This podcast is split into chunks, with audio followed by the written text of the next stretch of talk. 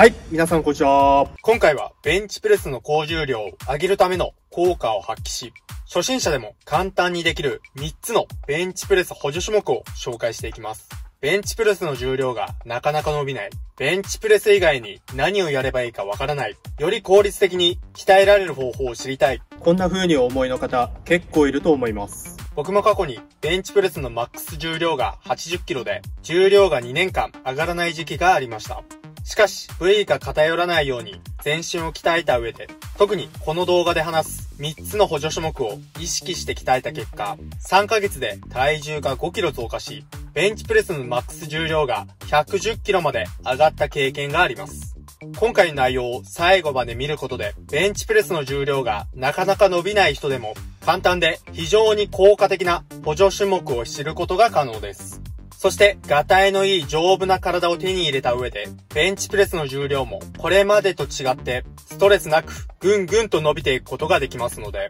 最後の最後まで見ていただいて、内容を取りこぼすことなく、日々の取り組みを質のいいものにしてもらえたらなと思います。その前に、このチャンネルでは、たとえバーベルを持ったことがない筋トレ素人の方でも、最高のパフォーマンスを発揮し、理想の肉体と自分を手に入れるための貴重な詳細や情報を徹底解説するトレーニングが好きな方、体を鍛えようとしている方には非常にたまらないチャンネルです。トレーニング好きで貴重な情報を見逃したくないという人、理想の肉体と自分を手に入れたいという人は、今のうちにチャンネル登録していただいて、一緒にレベルアップしていきましょう。それでは内容に入っていきましょう。3つの補助種目を解説する前に、まずはベンチプレスを行う誰もが必ずやるべきこと、マスターすべきことがあるので、そのことについて最初に覚えていただきたい。それは正しいフォームを覚えるところから始めることです。なぜなら、いくら補助種目をやったとしても、正しいフォームを覚えることができなければ、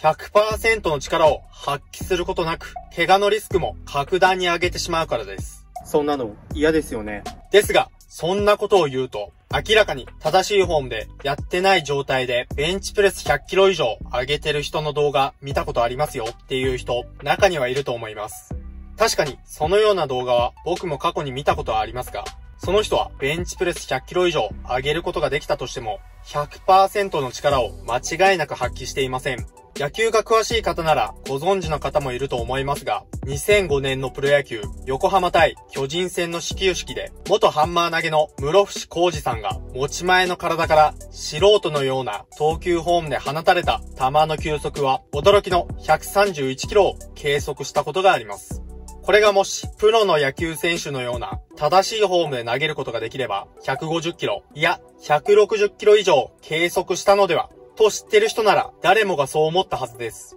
ベンチプレスもこれと一緒です。正しいフォームを習得して、目標に向けて精進するのとしないのでは、今後の結果は明らかに違ってきます。正しいフォームを覚えるところから始め、完全に習得することによって、怪我のリスクを格段に下げ、100%の力を発揮することができます。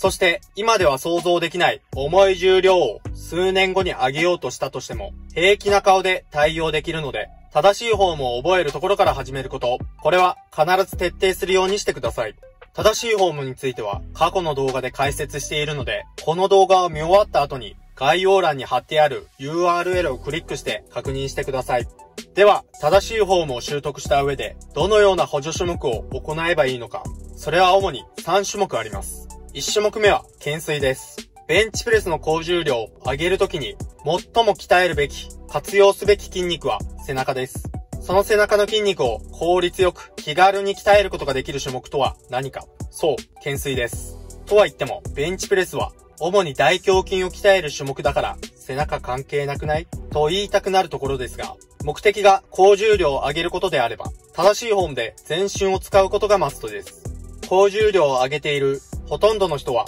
背中をうまく使えてるし、逆に高重量を上げられない人は背中を使わず腕で上げている人が非常に多いです。背中の筋力強化を行うことで背中の筋肉が大きくなり、背中の接地面積が広くなるので、動作の安定感を得ることができます。さらに、懸垂で行う肩甲骨の動きがベンチプレスの重量を受け、肩の怪我を防ぐことができます。肩甲骨の動きがうまくできるようになる。腕で上げることがなくなるので、背中強化を意識しながら、その感覚を味わってください。続いて、二つ目の種目が、フロントスクワットです。フロントスクワットは下半身を鍛えることができるトレーニングです。下半身の筋肉はベンチプレスを行う上で背中を鍛えるのと同じぐらい大切です。なぜならベンチプレスを行うときに下半身を使うことで下半身ラックアップ、いわゆる足の力と重心移動を利用して居上することも必要だからです。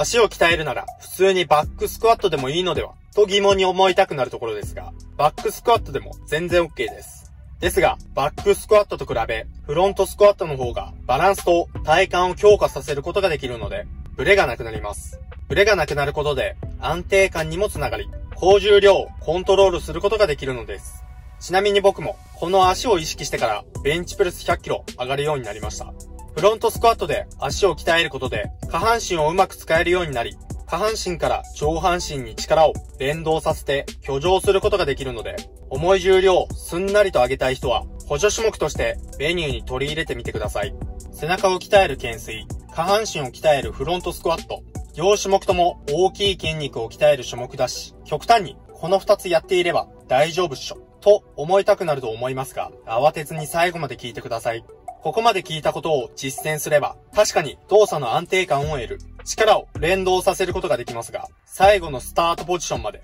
上げ切る力を得るための補助種目が必要です。それが3つ目の補助種目、トライセプスエクステンションです。トライセプスエクステンションという種目は、上腕三頭筋を鍛える種目です。上腕三頭筋を鍛えることによって、スタートポジションまで上げ切る力を鍛え、パワーアップすることができます。上腕三頭筋を鍛えるというと、過去の動画では tips と言ってましたよね。といつも僕の動画を見てくれてるあなたは突っ込みたくなるところだと思います。tips でも全然 OK です。むしろ自分の体重を活用して上腕三頭筋を鍛えることができる唯一と言ってもいいぐらいの種目なので、できるのであれば tips を行ってほしいぐらいです。ただ、tips を行うのに公園でもできる器具が少なく、ジムでもできる環境は多くありません。それに比べ、トライセプスエクステンションはほとんどのジムに必ずあるダンベルやイージーバーで気軽にトレーニングすることができるので、積極的に活用してください。ここで一つ注意点です。個人的には、スタートポジションまで上げ切る力、上腕三頭筋を鍛えることも必須ですが、それよりも背中や足を重視して鍛えることの方が大切です。上腕三頭筋は体全体を比べると小さい筋肉なので気軽にいつでも鍛えることができますし、上腕三頭筋を当てにしすぎるとフォームが悪くなる傾向があります。実際に僕も過去にそれが原因で肩を痛めました。なのでまずは正しいフォームを体に染み込ませること、バランスが偏ることなく全身を鍛えること、この2点を絶対に忘れずにトレーニングを行ってください。ということで今回も最後まで見てくれて本当にありがとうございます。この動画が良かった、面白かった、役に立ったと思ってくれた方は高評価、コメントしていただけると嬉しいです。これからもあなたの役に立つ動画を公開し、頑張っていきますのでよろしくお願いします。では、次の動画でお会いしましょう。